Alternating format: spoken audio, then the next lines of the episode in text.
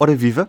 Parece que em Portugal as máscaras podem deixar de ser obrigatórias nos espaços interiores dentro de alguns dias. Esta quarta-feira, Espanha viveu o primeiro dia sem a obrigação de máscara nas escolas e no interior de lojas, em locais de trabalho, aeroportos e estações. Ainda assim, Espanha mantém essa obrigatoriedade dentro dos transportes, farmácias, hospitais e lares.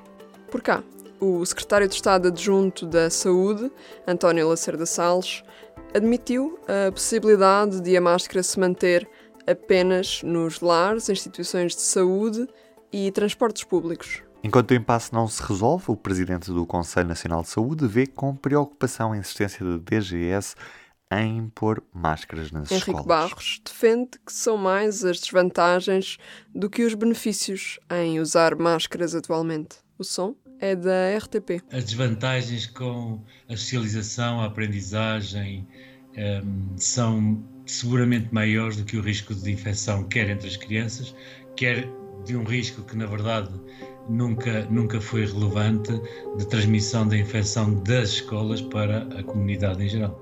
Eu sou o Ruben Martins. E eu, a Carolina Amado. Antes de tudo, P24. O seu dia começa aqui. No momento em que vários países europeus já decretaram o fim da obrigatoriedade das máscaras em espaços fechados e que o uso das máscaras nas escolas portuguesas está em vias de ser reavaliado pela Direção-Geral de Saúde, já depois de algumas vozes da sociedade civil se terem mostrado publicamente contra esta utilização de máscaras em contexto escolar, quase todos os partidos na Assembleia da República parecem concordar com a posição do Conselho Nacional de Saúde de que as máscaras nos estabelecimentos de ensino devem acabar. Neste P24, ouvimos a jornalista da secção de Política do Público, Ana Bacelar Begonha, sobre a posição das forças políticas portuguesas em relação ao uso das máscaras nas escolas. Mas só depois disto. Chegou o Azul, o espaço da imprensa portuguesa exclusivo para assuntos de ecologia, do ambiente e da sustentabilidade. Com uma equipa de jornalistas dedicados, o Azul leva diariamente até si a informação que coloca o planeta em primeiro lugar. Dia 22, vamos ativar a sustentabilidade. Descubra o Azul e ative o seu lado mais verde. Com o apoio de Biopolis, Fundação Carlos Gulbenkian, Sociedade Ponto Verde e Lipor. Um projeto do Jornal Público. Ana, há uma opinião consensual no Parlamento Português sobre o futuro do, do uso de máscaras nas escolas? A maior parte dos partidos estão uh, a favor da queda das máscaras, ou seja, acham que já neste terceiro período os alunos, a partir do segundo ciclo, não deviam usar máscaras nas escolas, uh, mas diferem na intensidade com que defendem esta, este fim da obrigatoriedade da máscara e alguns não se querem já posicionar antes da decisão da, da DGS, da Direção-Geral de Saúde, um, sobre o uso da máscara nas escolas. Tanto a Iniciativa Liberal, como o Chega, como o PSD, o PAN uh, e o Bloco defendem que uh, se deve deixar de usar máscara nas escolas, mas a EL, por exemplo, acha que isto deve acontecer não só nas escolas, como também um, na generalidade dos espaços interiores, com exceção de alguns, como por exemplo as instituições de saúde. Já no caso do PSD, eles não têm uma posição tão categórica, ou seja, não, não afirmaram ser absolutamente contra o, o uso de máscara, mas uh, admitem, tal como os outros partidos, que os especialistas têm vindo a dizer que uh, o uso de máscara acaba por ter prejuízos para, para os alunos no ambiente escolar. Prejuízos ao nível do desenvolvimento, ao nível da socialização uh, e também da, da aprendizagem mas sobretudo criticam a, inércia, como disseram hoje ao público, do Governo e, da, e, do Ministério da Saúde por não terem ainda clarificado qual é que é a sua posição relativamente ao uso das máscaras na escola, apesar do terceiro período já ter começado. E depois, pronto, existem partidos como o PS e o LIVRE que acham que a, a decisão política sobre este assunto deve ser tomada apenas com, uhum. com base em, em, conhecimento científico e, portanto, querem, querem esperar pela, pela opinião dos especialistas. Apesar disso, o LIVRE um, em declarações ao público, diz que, que é importante que tenhamos consciência da, da situação em que nos encontramos e que a pandemia uh, ainda não acabou. Portanto, parece deixar aqui uma mensagem de que é preciso, quer ainda pensar no, no, uso das máscaras. Uhum. Falavas também dessa diferença de intensidades uh, nos argumentos dos partidos que querem o fim das máscaras. Que intensidades e diferenças são essas de que falas?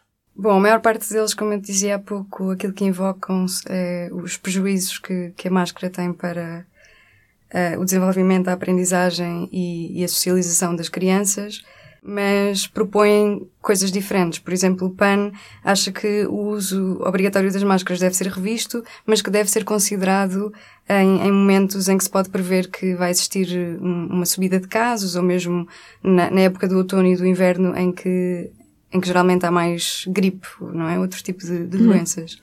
Uh, já o Chega, por exemplo, refere-se às máscaras como mordaças e esteve, aliás, numa ação no Colégio Planalto em Lisboa pelo fim das mordaças nas crianças. O Partido Socialista e o Livre são então os únicos a hesitar numa tomada de posição sobre este tema. Por que é que ainda ficam de, de pé atrás em falar sobre isto? Bom, tanto o PS como o Livre um, só se querem posicionar com base na evidência científica e parecem achar, pelo menos até à data de hoje, que essa evidência ainda não é suficiente, isto apesar do Conselho Nacional de Saúde já se ter pronunciado contra a obrigatoriedade das máscaras. Uhum. Portanto, tem uma posição mais cautelosa, visto que a pandemia ainda não acabou, não é? Que de facto ainda existem alguns casos, a razão pela qual, como dizia há pouco, o LIVRE até adverte para, para a necessidade de, de termos consciência de que ainda existe risco de transmissibilidade. Uhum. Obrigada, Ana.